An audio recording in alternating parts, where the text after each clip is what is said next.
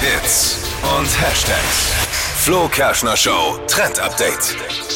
Und das hier, das sollte jetzt unbedingt heute noch mit an euren Frühstückstisch. Bananen-Mini-Pancakes von den Foodbloggern auf Instagram gerade mega gefeiert. Und Mhm. es geht so easy und schnell. Also dafür müsst ihr einfach eine Banane in Scheiben schneiden, die dann in so Teig eintunken und dann einfach kurz in die Pfanne rein. Das sind dann lauter solche Minischeiben. Mhm. Außen dann super knusprig und innen dann so eine weiche, süße Banane drin. Also mir gut wirklich vorstellen. lecker. Ja, mhm. Das dann einfach in eine Schüssel geben, noch ein paar Früchte mit oben drauf und zack ist euer Frühstück fertig.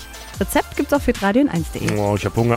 Ja, ist dann das so ein Teigrezept auch, Ja. dass ich dann, Ja. weil der Teig, also die Teigrezept Banane ist- klein schneiden kriege genau. ich hin, aber den Teig, da wäre das Problem, glaube ich. Teigrezept auf hitradion 1de Cool.